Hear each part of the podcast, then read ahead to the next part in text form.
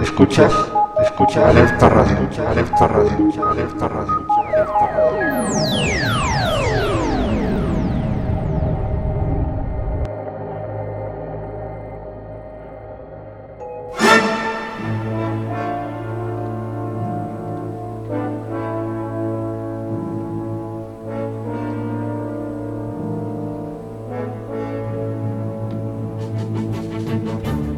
El espectáculo está a punto de comenzar.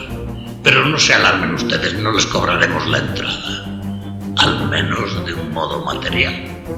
Como de costumbre, les haremos pasar un rato de suspense y de terrorífica emoción. Y si nos excedemos, escríbanos diciendo. Pero por favor, no se muevan de sus asientos. Hola. Teníamos que empezar con esta maravillosa banda sonora. Ni más ni menos que la aventura de los Goonies. ¿Recordáis? Aquella aventura donde unos muchachos buscaron y encontraron en una gruta, en una cueva, el tesoro del pirata Willy el Tuerto. ¿Y por qué? Porque nosotros vamos a entrar en la cueva de los duendes. Y fue precisamente allí, en la cueva de los duendes, donde los Goonies encontraron el tesoro del pirata Willy el Tuerto. Porque vamos a vivir aventuras, aventuras, aventuras. Empieza aquí Cuentos e inventos e inventos. la cueva de los duendes. De los duendes. De los duendes. De los duendes. Si ustedes siguen este programa, sabrán que nunca ocurre lo que se espera de antemano. Que disfruten.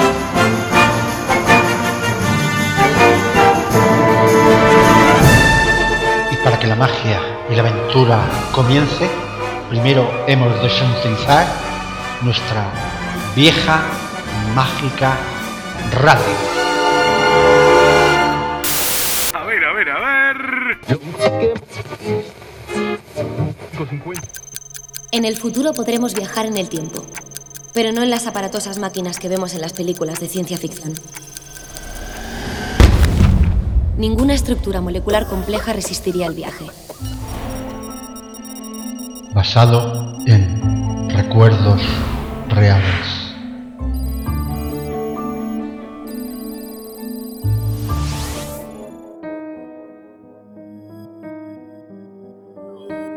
Hola, soy yo.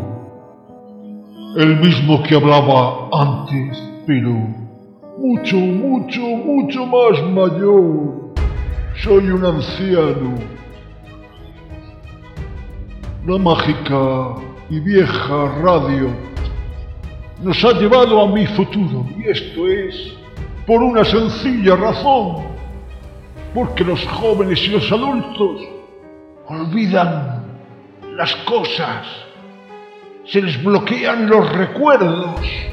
Hay cosas que son fantásticas y que no pueden recordar porque están bloqueados. Por eso dicen que los viejos estamos un poco locos, pero en realidad lo que hacemos es recordar realidades paralelas, cosas extrañas, cosas que los adultos no conciben y las bloquean en su memoria. Por eso, y para que mi yo del pasado pueda recordar, hemos tenido que venir primero a mi futuro y desde aquí él recordará. Y recuerdo que me gustaba dar largos paseos por bosques frondosos y tenebrosos a altas horas de la noche. Y caminar, y, Y caminar, y caminar. y caminar hasta que un día estalló una tormenta, una terrible tormenta.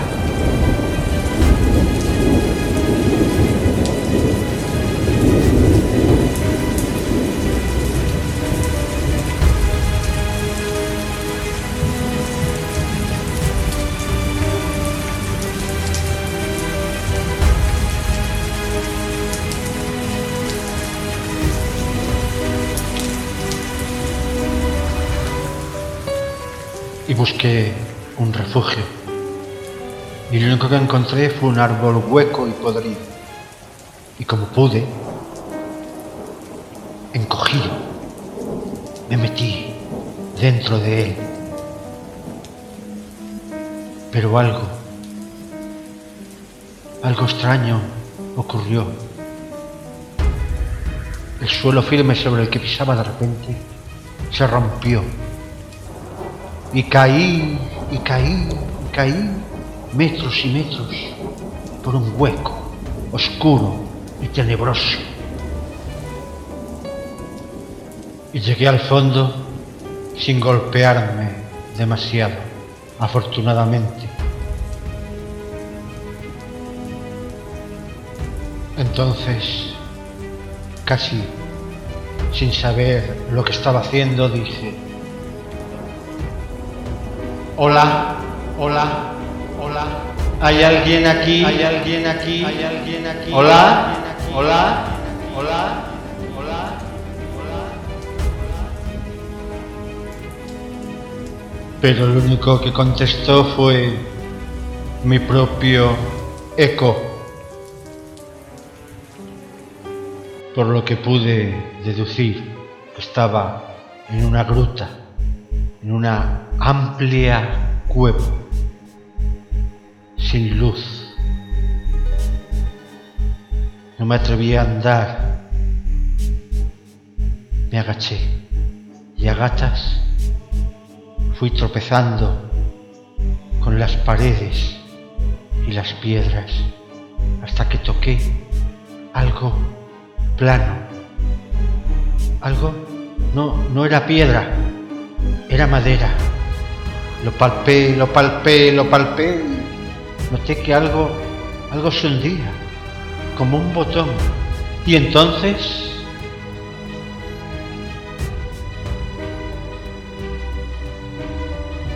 todo se iluminó de repente.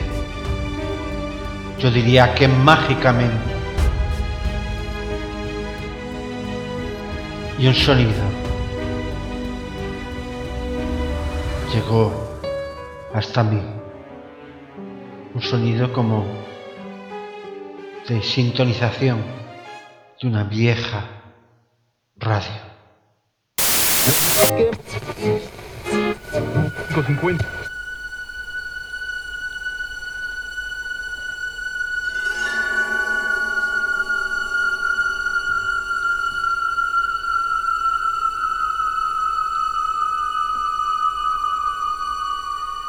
Y es el intruso, el intruso, entrar en la cueva, en la cueva de los duendes, de los duendes, de los duendes, de los duendes, de los duendes. ¿Eh? ¿Quién habla, eh? ¿Quién, ha dicho algo? ¿Quién ha dicho algo? ¿Quién ha dicho algo? ¿Quién ha dicho algo? Estás en la cueva, en la cueva de los duendes, de los duendes, donde todo es posible, donde todo es posible, todo es posible, dentro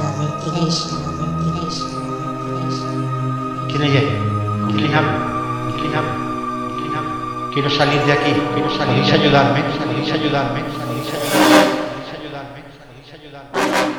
Te ayudarás tú mismo, tú mismo, tú mismo, tú mismo. Pero tienes que mirar, pero tienes que mirar, más allá de la imaginación, allá de la imaginación, algo más fuerte, algo más fuerte, tus recuerdos, tus recuerdos, tus recuerdos.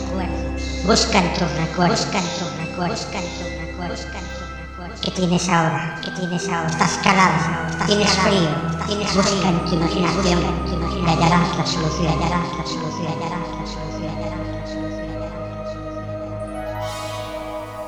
Y entonces Recordé la casa de mi abuelo en el pueblo y la chimenea. E inmediatamente, en una esquina de la cueva de los duendes, se iluminó una chimenea igual que la de casa de mis abuelos en el pueblo. Y entré en calor y me sequé.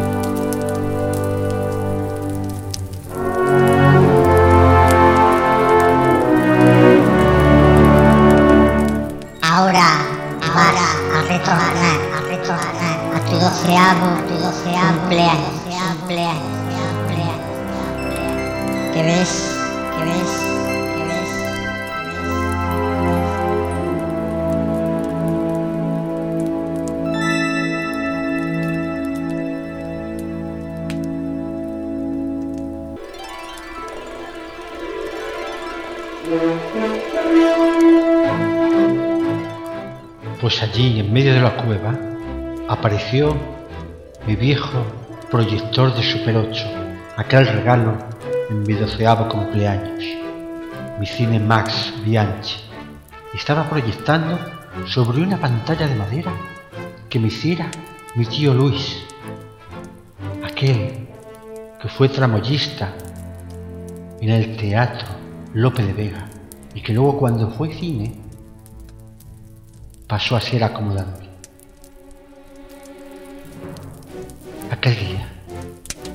Me coló en el cine para ver qué película, qué película están proyectando. Ah, los Goonies. Los Goonies, justo la imagen en que están en la cueva y descubren el barco pirata de Willy el Tuerto con todos sus tesoros.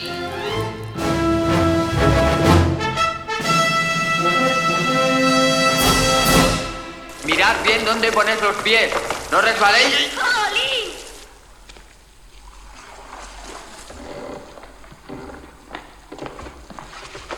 Toma, traduce esto.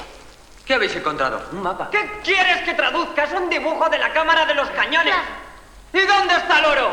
¿Dónde está el oro, Mikey? Ya estoy harta de toda esta historia. ¡Callao! Tiene que estar aquí. ¿Qué? Creo que he tocado otra trampa. Espera, lo siento, ¿estáis bien? ¿Estáis bien? Qué asco. Mikey, sube tú. Lo siento. Es Willy. ¿Listo? Rompe las Sí, tablas. Rómpelas.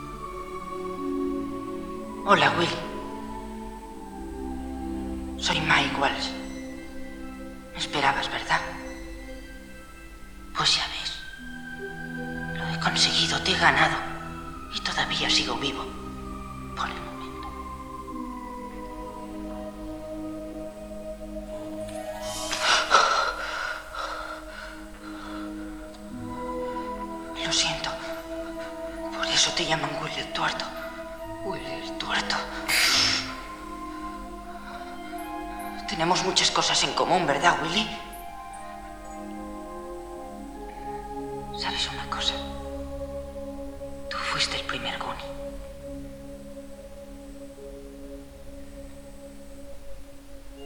No. Hola. ¿Qué hay? Este es Willy. Willy el tuerto. Saluda, Willy. Estos son mis amigos, los Goonies.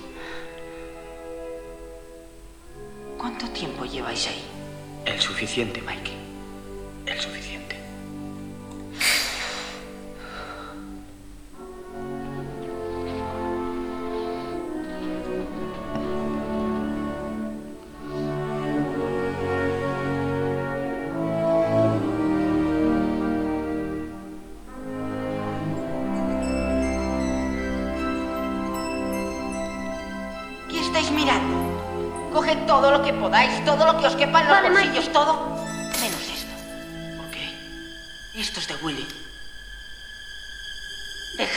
Willy, coged lo demás.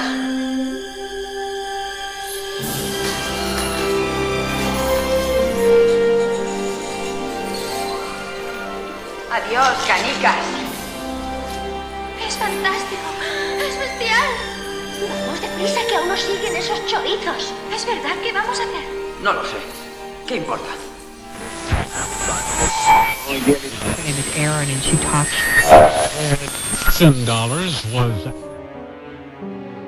Retrocede ahora a los siete u ocho años. ¿Recuerdas? ¿Recuerdas? Aquella, aquella colección de cuentos infantiles. Busca dos cuentos. Elige los que, porque ellos te darán la clave para salir de la cueva de los duendes. Y en ese preciso instante la imagen cambió. Aparecía un niño con un viejo tocadiscos. Pero espera, espera. Yo reconozco, esa habitación, esa habitación. Es mi cuarto, es mi cuarto. Y ese tocadiscos es el que me diera mi tía. Él escuchaba la colección de cuentos. Aquella que cada martes, a eso de las 10, después de hacerme mi análisis de sangre, porque estaba enfermo, pasábamos por los viejos almacenes Sarma y comprábamos un pequeño disco de vinilo, discos de cuentos, cuando yo tenía siete u ocho años.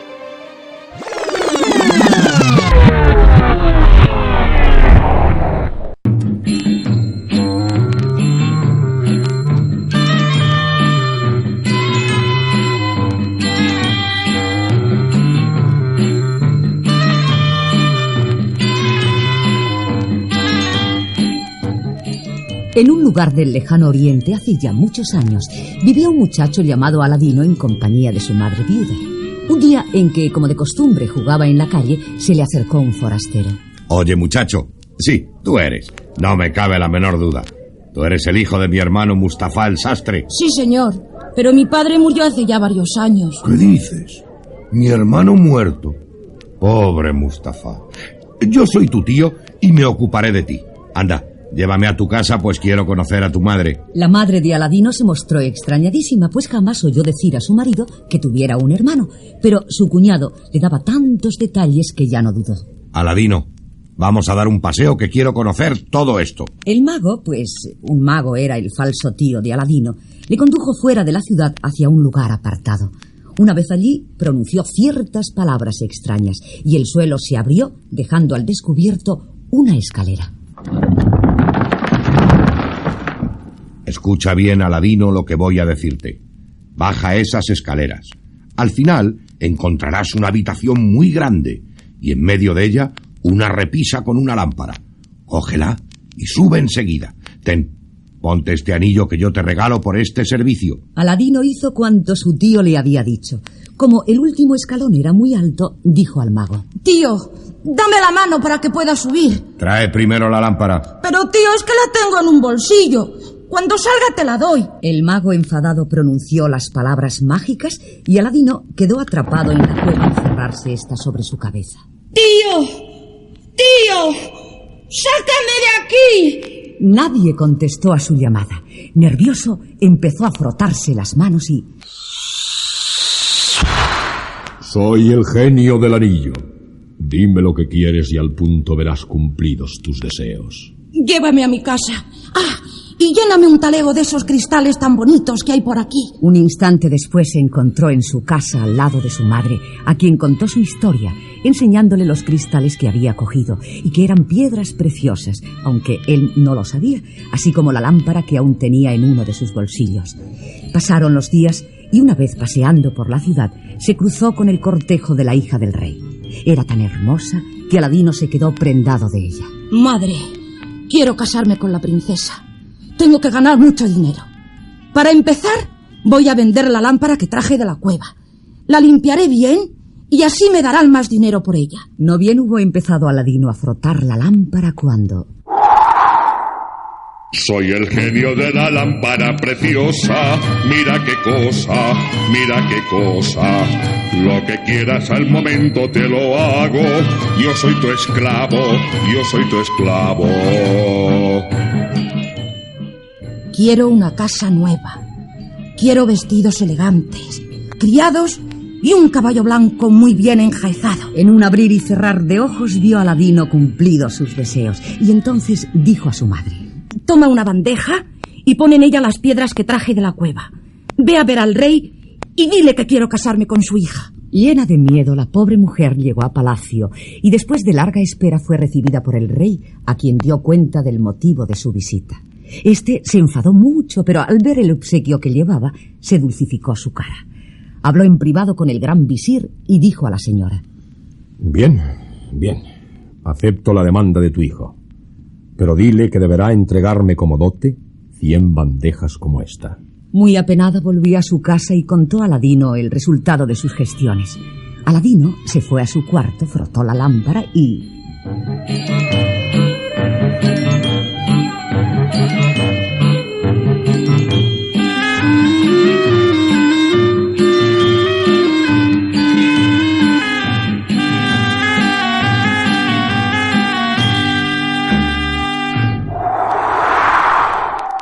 Soy el genio de la lámpara preciosa, mira qué cosa, mira qué cosa. Lo que quieras al momento te lo hago, yo soy tu esclavo, yo soy tu esclavo.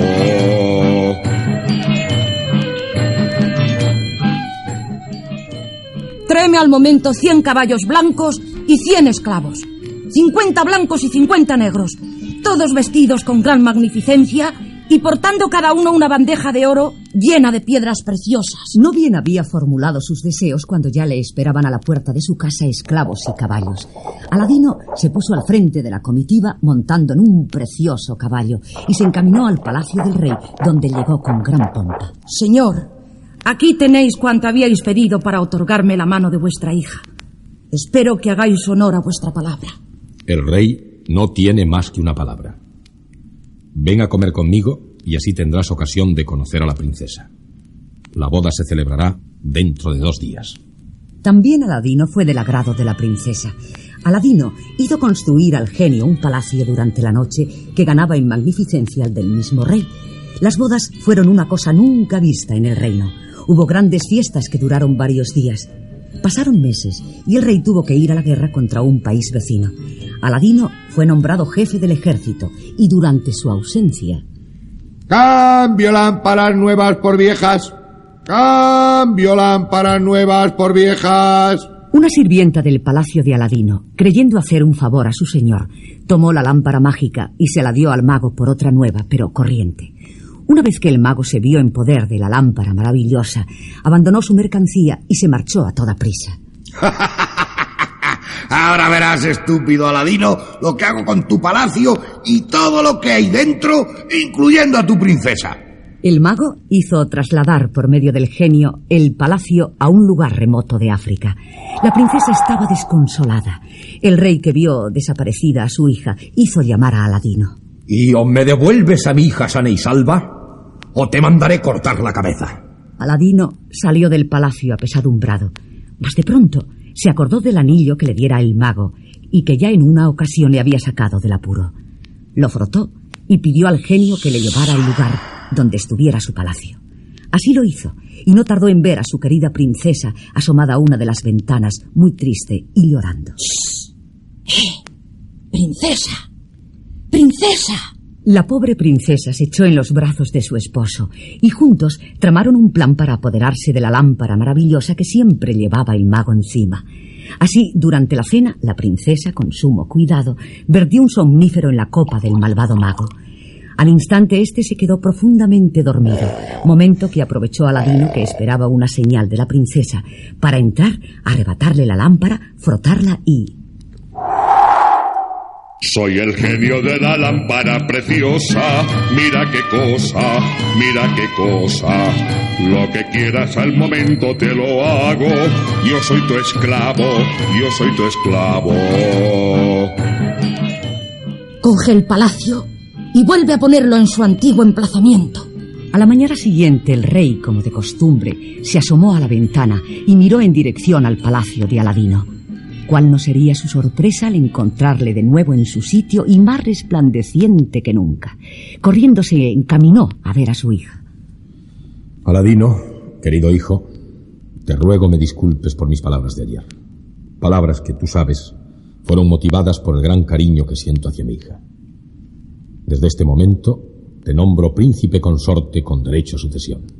Serás el futuro rey de mi pueblo. Aladino y la princesa vivieron muchos años felices, sin volver a saber nada del mago, quien al despertar y verse burlado de nuevo, fue tal su rabia que murió de una congestión. Y este cuento se acabó, queridos amiguitos.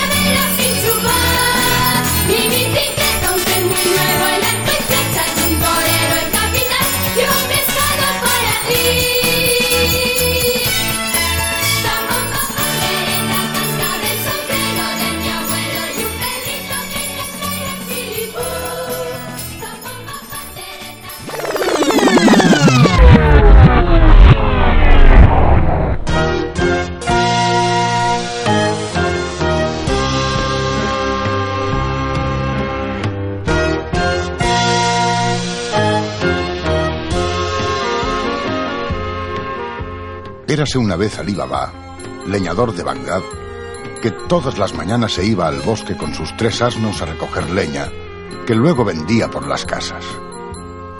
Una mañana, mientras esteaba entre los árboles, oyó el trote de varios caballos. Miró entre la maleza y vio acercarse a muchos hombres a caballo. ¿No son soldados del sultán? ¡Oh, por Alá! Son bandidos. Si me descubren van a creer que soy un espía del sultán y Ras separarán mi cabeza del tronco. ¿Y qué hago yo sin cabeza? Nadie va a saber quién soy. Muy asustado, se encaramó a un árbol frondoso ocultándose entre las ramas y desde su escondrijo fue contando cuántos eran. Por Alá, Mahoma me proteja. Son cuarenta. Somos los cuarenta ladrones de Bagdad. Nadie está en la cuenta de nuestra gran maldad.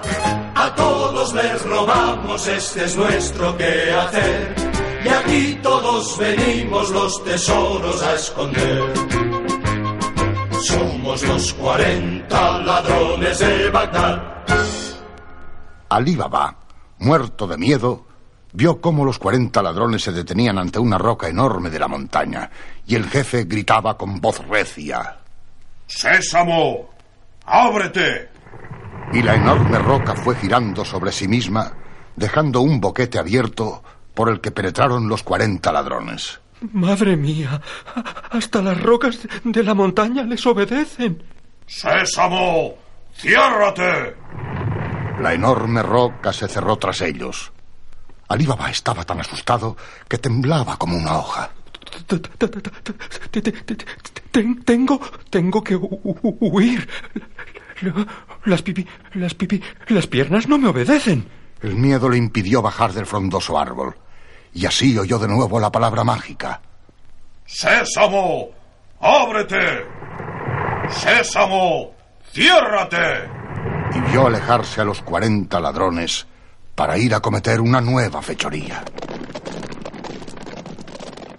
Alí Baba pudo entonces descender del árbol y recuperar sus tres asnos para regresar a Bagdad, pero tirando de ellos pasó ante la roca deteniéndose. Mira que si yo digo, Sésamo, ábrete, y la roca se abre.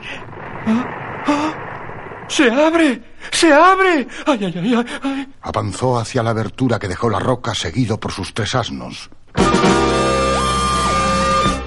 ¡Oh! ¡Oh! El interior de aquella cueva estaba repleto de cofres y arcones llenos de joyas y monedas de oro. Todo lo que robaban los cuarenta ladrones de Bagdad lo guardaban allí. Oh, nunca había visto tanto oro. Ah, voy a cargar mis asnos con oro en vez de leña. Vació la leña de los sacos y los cargó con monedas de oro huyendo de la cueva. Eh, eh, sé, ¡Sésamo! ¡Ciérrate! Cuando llegó a su casa, cerró puertas y ventanas metiendo a los asnos en el comedor. Su mujer protestó. ¿Es que has invitado a comer a tus asnos? Eh, calla, calla y escucha, esposa querida. Es, es como un cuento de las mil y una noches. Ali Baba contó a su mujer lo que había visto, vaciando los sacos sobre la mesa, y había tantas monedas de oro que se cayeron por el suelo. ¡Somos ricos! Las ocultaremos debajo de las baldosas. Ve a pedirle a tu cuñada, la mujer de Kasim, una balanza para saber cuánto pesa el oro. Ali fue a pedir la balanza a su cuñada, que era muy curiosa, tan curiosa, que para saber qué iba a pesar, untó uno de los platillos con aceite. Cuando Ali devolvió la balanza por la noche, tras pasarse todo el día pesando oro, una moneda había quedado pegada al aceite. ¡Oro! Han estado pesando oro.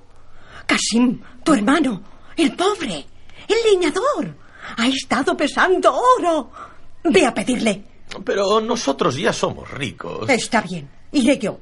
Y tu hermano me dirá de dónde ha sacado tanto oro. En efecto, la esposa de Kasim fue a visitar a su cuñado Ali Baba y le amenazó. Si no me dices de dónde has sacado el oro que estuviste pesando en mi balanza, te denunciaré al cadí del sultán. Oh, bien, bien, te lo contaré. Pero prométeme no decir nada a nadie. He descubierto la cueva donde los 40 ladrones de Bagdad guardan todo lo que roban. Poco después, la mujer de Casim regresó a su casa contándoselo a su marido. Tu hermano, el pobre, cargó solo tres asnos. Tú irás y cargarás tus cincuenta asnos. Quiero ser la mujer más rica de Bagdad, más rica que la propia sultana Sheresade. ¿Para qué quieres tanto dinero? ¿Casim? Está bien. Mañana iré con mis cincuenta asnos. En efecto, Casim fue a la cueva de los ladrones, pronunció las palabras mágicas, entró en la cueva, quedó maravillado ante tantos tesoros, cargó sus cincuenta asnos hasta los topes y cuando iba a salir... Somos los cuarenta ladrones de Bagdad. Nadie está en la cuenta de nuestra gran maldad. A todos les robamos, este es nuestro quehacer. Y aquí todos venimos los tesoros a esconder. Somos los cuarenta ladrones de Bagdad. ¡Alto! ¡Oh! ¡Un ladrón robando a unos ladrones! ¡Ah! ¡Qué desvergüenza! ¡No hay compañerismo! ¡Apresadle! ¡Piedad! ¡Piedad! ¡Ay! ¡Ay! El pobre Casim recibió una buena paliza. ¡Ay! Dejadle atado a una de esas tinajas llenas de monedas de oro. Descargad lo que robamos y larguémonos. Mañana nos ocuparemos de él. ¡Piedad! ¡No me matéis! Ay. Ay, a mí que no me interesa el oro, voy a morir rodeado de oro. Aquella misma noche, la mujer de Casim fue a ver a Ali Baba. Tu hermano Casim no ha regresado. O le habrán cogido los ladrones, o quizá haya quedado encerrado. Es muy olvidadizo. Quizá no recordó las palabras mágicas para salir. ¿Debes ayudarle? O te denunciaré al cadí del sultán. Está bien. Iré ahora. Y pide a Alá que los ladrones no pasen la noche en la cueva. Además de quedarte sin marido, te vas a quedar sin cuñado. Oh, ve con cuidado, Ali. Ali se puso en camino montado en uno de sus asnos y fue acercándose a la cueva. Un silencio penetrante lo envolvía todo. Vamos a ver si hay suerte. Eh, eh, ¡Sésamo! ¡Ábrete! Cuando la roca giró sobre sí misma, avanzó mirando a todas partes muy asustado. ¡Alibaba! ¿Quién me habla? Soy tu hermano Casim. Me han atado a una tinaja y no volverán hasta mañana. Sálvame. Anda. Se han dejado tus 50 asnos cargados con el oro. Sí. Nos los llevaremos. Los dos hermanos huyeron de la cueva llevándose los 50 asnos cargados con sacos llenos de oro. Estoy arrepentida de haber mandado a mi marido a la cueva. A no ser por ti, le habrían matado. Toma, quédate la mitad del oro que trajisteis. Oh, ¿qué, ¿Qué voy a hacer yo con tanto oro? Compraremos una casa, tendremos criados. Acéptalo, Ali. A todos les robamos, este es nuestro quehacer. Y aquí todos venimos los tesoros a esconder. Somos los cuarenta ladrones de Bagdad. Cuando los ladrones llegaron a su escondite y observaron que el prisionero había desaparecido, llevándose sus 50 asnos cargados de oro, el jefe de los bandidos se enfadó muchísimo. ¡Oh! Por Alá que ese ladrón de ladrones se va a arrepentir. Y todos a Bagdad disfrazados de personas decentes y averiguad quién se ha enriquecido de repente. Iremos a hacerle una visita. Varios días tardaron los ladrones en averiguar quién se había enriquecido de repente. Ese tal Alibaba se ha comprado la mejor casa de Bagdad. Tiene criados, tiene esclavos, viste como un sultán. Ese es nuestro hombre. Bien, vaciad esas tinajas del oro y joyas que contienen y cargadlas en vuestros caballos. Cada uno de vosotros se meterá en una tinaja, y yo iré con ellas como mercader a casa de Alí Baba. Ningún árabe le negará el pan y la sal a un rico mercader como yo. Daos prisa. Esta noche le vamos a dar un susto a Alí Baba. Aquella noche llegó a la lujosa mansión donde vivía Alí Baba un rico mercader llevando tras de sí 39 caballos, cargado cada uno con una tinaja que dijo contenía aceite. Alí, gran Alí, soy un mercader de aceite. Voy de camino y se me ha hecho de noche. ¿Podría dormir en tu casa? Oh, por supuesto. En casa de Alí Baba pernocta quien quiere. Diré a mis criados que bajen tus tinajas a la bodega y den de comer a los caballos. Sígueme, mercader. Mientras cenaban, Alá quiso que la mujer de Alí, buscando especias en la bodega, esparciera pimienta molida sobre una de las tinajas. Nunca oí estornudar a una tinaja. Se acercó a escuchar la tinaja y oyó respirar a uno de los ladrones. ¿No están llenas de aceite como dijo el mercader? En casi todas oigo respirar a alguien. Una, dos, tres, cuatro, cinco, siete. Treinta y nueve tinajas que con el mercader suman cuarenta. Los cuarenta ladrones de Bagdad que han descubierto que Ali Baba les quitó el oro. Mientras mi marido cena con el mercader, avisaré al cadí del sultán. En efecto, mientras el ladrón disfrazado de rico mercader cenaba alegremente con Ali Baba, la policía de Bagdad penetraba en la bodega e iba deteniendo a sus treinta y nueve ladrones. Después, irrumpieron en el comedor apresando al jefe de todos ellos. Pero la mujer de Casim era tan ambiciosa. Solo vosotros dos conocéis el secreto que abre la cueva de los ladrones. Ahora no hay peligro. Id allí y traeros todo el oro que contenga. No. Se lo diremos al cadí del sultán para que reparta el oro entre los menesterosos de Bagdad. Nosotros ya tenemos suficiente oro.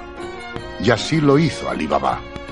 Mientras los ladrones estaban en la cárcel, todo su oro sirvió para aliviar a los menesterosos de la ciudad.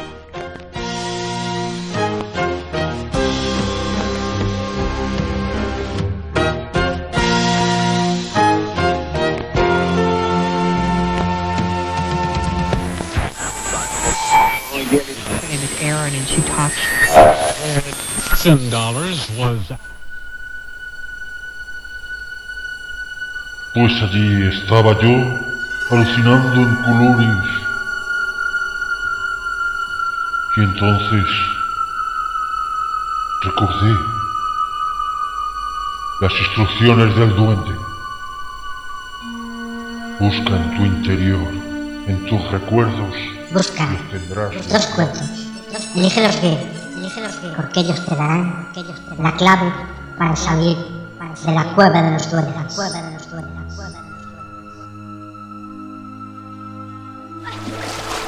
Bran, no podemos irnos y dejar todo ese oro. Es nuestro futuro. No, Mikey, si nos quedamos aquí no habrá futuro. Vamos, ya volveremos a buscarlo. Tantas joyas. ¡Vamos! Por lo que sé, por lo que sé, de los cuentos populares.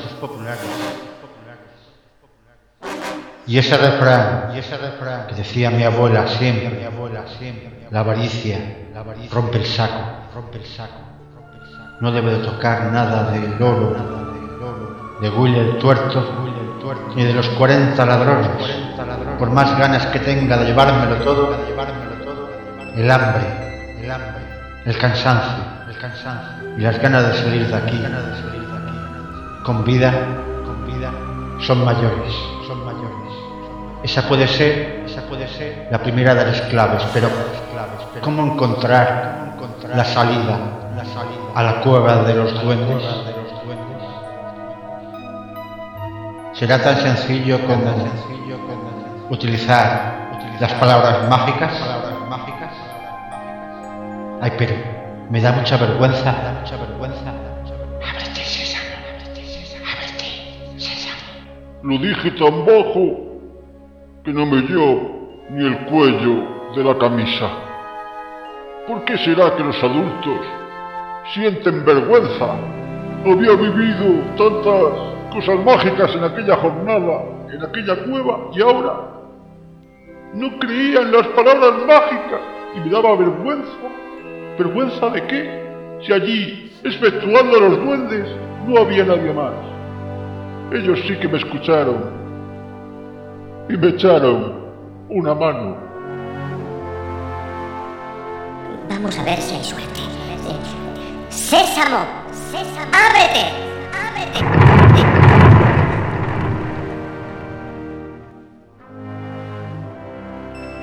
¡Mirad! Venga. ¡Hay luz! Vamos, hay luz. ¡Estamos Vamos. salvados! Vamos, tenemos que salir de aquí. ¡Rápido!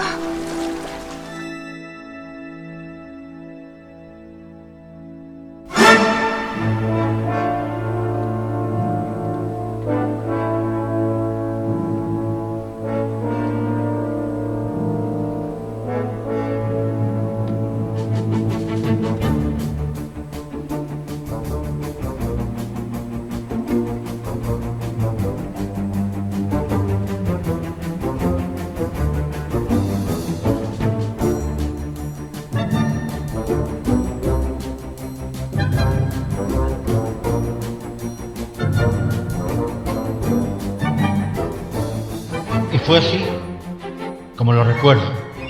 Y fue así como pude salir de la cueva de los duendes. Claro que, conociendo las palabras mágicas, regresé muchas veces a escuchar historias fantásticas.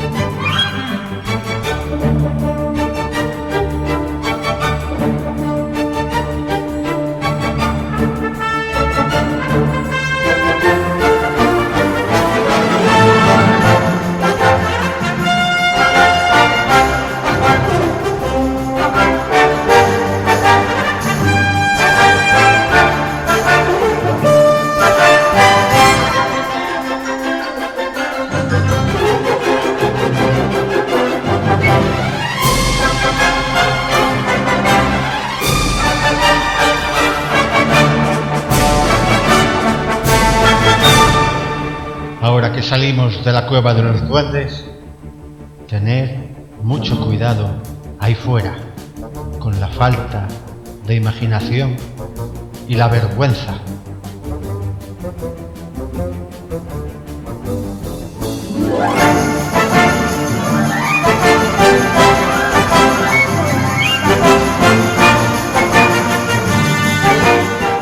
Ah, que se me olvidaba, que otro día volvemos a la cueva de los duendes y... ¡Sésamo!